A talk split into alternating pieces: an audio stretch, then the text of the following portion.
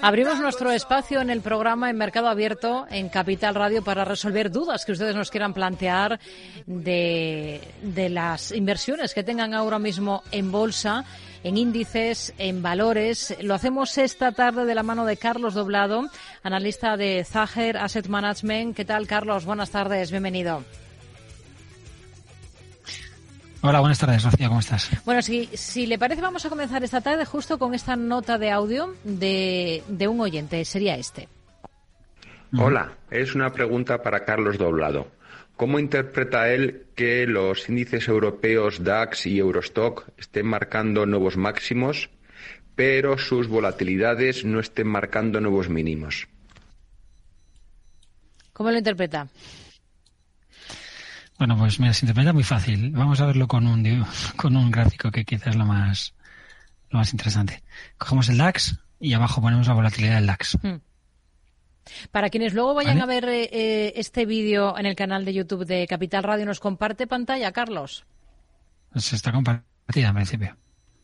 Mm, no nos aparece. ¿No? A ver ahora. A ver. ¿Qué tal ahora? Nos puede ir contando. Ahora sí, ahora sí. Vale. Bueno, es solo por, por ver algo que nos lo permite responderlo sin palabras. Sí. Esto es el DAX en 2014. La volatilidad del DAX en 2014 estaba en 11. Hoy, ¿dónde estamos? 2024, ¿no? ¿Dónde estaba el DAX? En 8.000. ¿Dónde está hoy? En 17.000. ¿Dónde está la volatilidad? En 12. Entonces el mercado puede subir mucho aunque la volatilidad no baje, ¿no? Es decir, la volatilidad hay un punto a partir del cual ya no baja. No puede bajar más. Es decir, no baja nunca por debajo de ahí.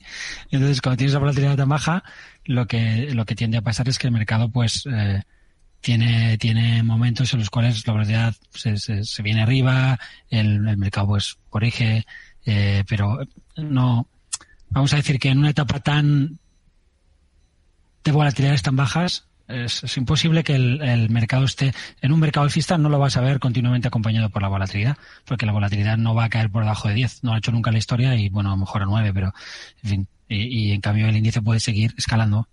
Eh, o sea no existe una relación directa entre dónde está la volatilidad y dónde está el mercado. No no esa relación no existe. Lo que lo que es cierto es que el mercado tiende a estar más relajado de volatilidad cuando sube y más tensionado de volatilidad cuando corrige. Vimos el otro día con el con con el dato de, por ejemplo, de, mm, de paro americano, ¿no? Pues un movimiento muy fuerte de volatilidad, una punta y pum. Y, y hizo la volatilidad? Nada, ese movimiento de un canal llega al techo de su canal y empieza a relajarse. No le ha pasado nada a la volatilidad. Pero ha pasado de 12 a 18 y ¿qué ha hecho el mercado en ese camino? Prácticamente nada.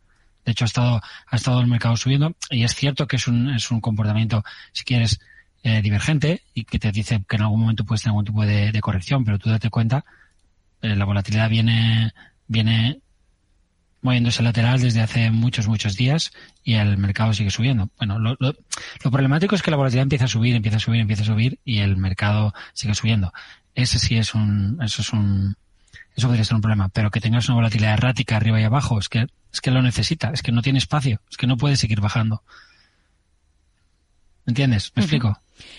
Eh, nos quedamos con ello. Hace, la semana pasada no hablamos, hace dos, no sé si en este tiempo ha visto algo eh, que merezca la pena eh, llamar la atención sobre ello. Bueno, hemos visto esos 5.000 puntos de, del S&P 500 eh, que ha dado para tanta literatura en los últimos días. Sí, yo como uso índices total return, para mí esas cosas es como si no pasaran. Es decir, me, da igual el 5.000 del price return. bueno, aquí tienes una línea de tendencia.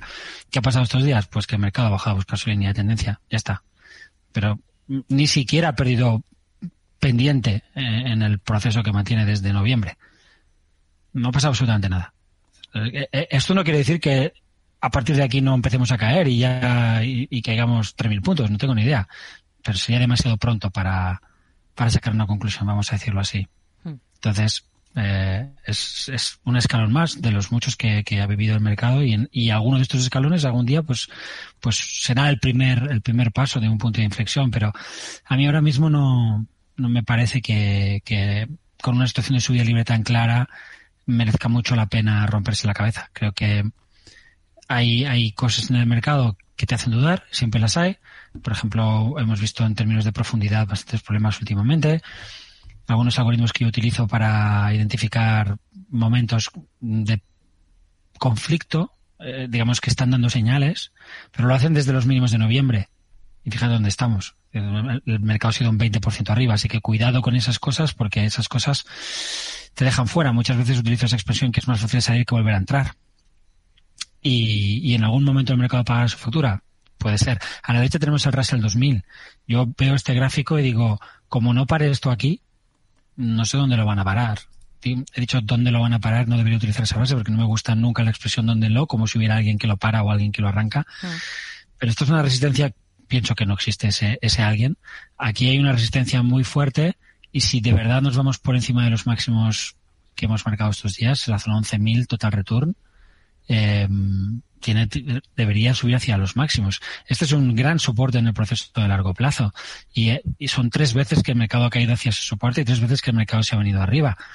Si el mercado rompe estas zonas está superando, todos esos problemas de, de precios, esos problemas de, vamos a decir, falta de acompañamiento, se van a solucionar. Y es que no tenemos divergencias, lo que tenemos son faltas de confirmación. Quizá a mí me preocupa un poquito más lo que pueda pasar con los, los, con los bonos, lo que pueda pasar con el dólar, pero no al extremo de que me lleve a cuestionarme la tendencia o la volatilidad de la que tú me hablabas antes. Son cuestiones que, que hay que ir vigilando, pero que por sí mismas no son suficientes. Ahora mismo tenemos un precio totalmente orientado hacia arriba y, y yo creo que hay que ser respetuoso con él. Hmm.